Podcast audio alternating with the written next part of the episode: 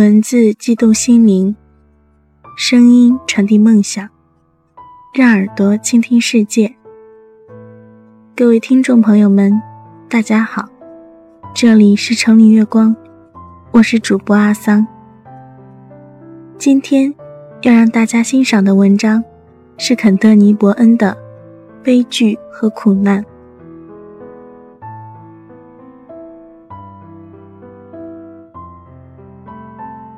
悲剧和苦难早晚都会与你见面，你根本无法避开。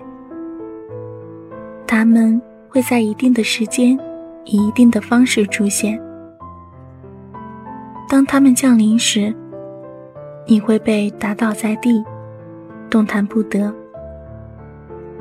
你可能会觉得自己已经走投无路。如果你是这种人，你会觉得你遭受的苦难是他人难以想象的。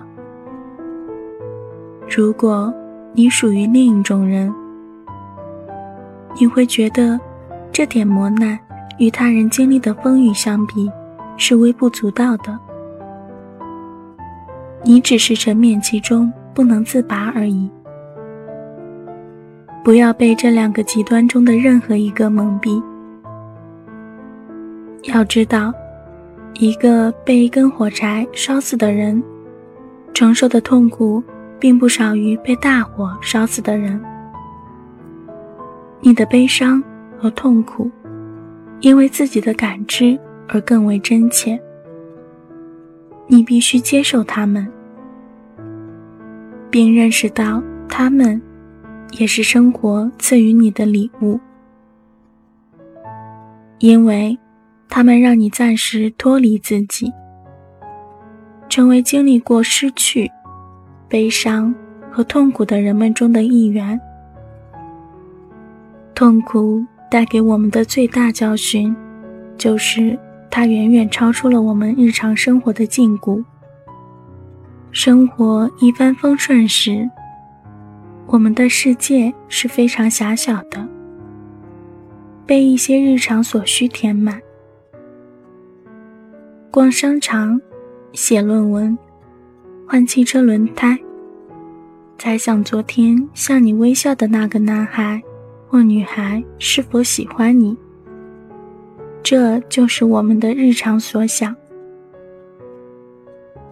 当悲剧和苦难突然袭来时，生活的小小藩篱被打破，我们的世界也被打乱了。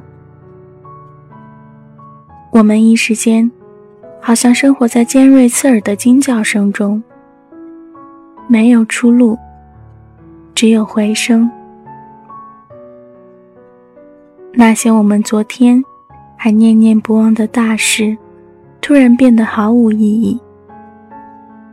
我们的日常所想也变得微不足道。当我们最终从悲剧和苦难走出来时，生活已经有了许多改变，我们陷入混乱，手无足措。我们希望生活还像从前一样，希望自己有机会从头再来，但我们不能。我们已经改变，再也回不到从前。我们再也不会是从前的那个自己了。我们被悲剧和苦难带到了一个新的王国，认识到什么才是真正重要的东西，也有责任把这种认识带回现实生活。这是我们重新考虑生活的机会。对待悲剧和苦难的态度，是衡量我们力量的标准。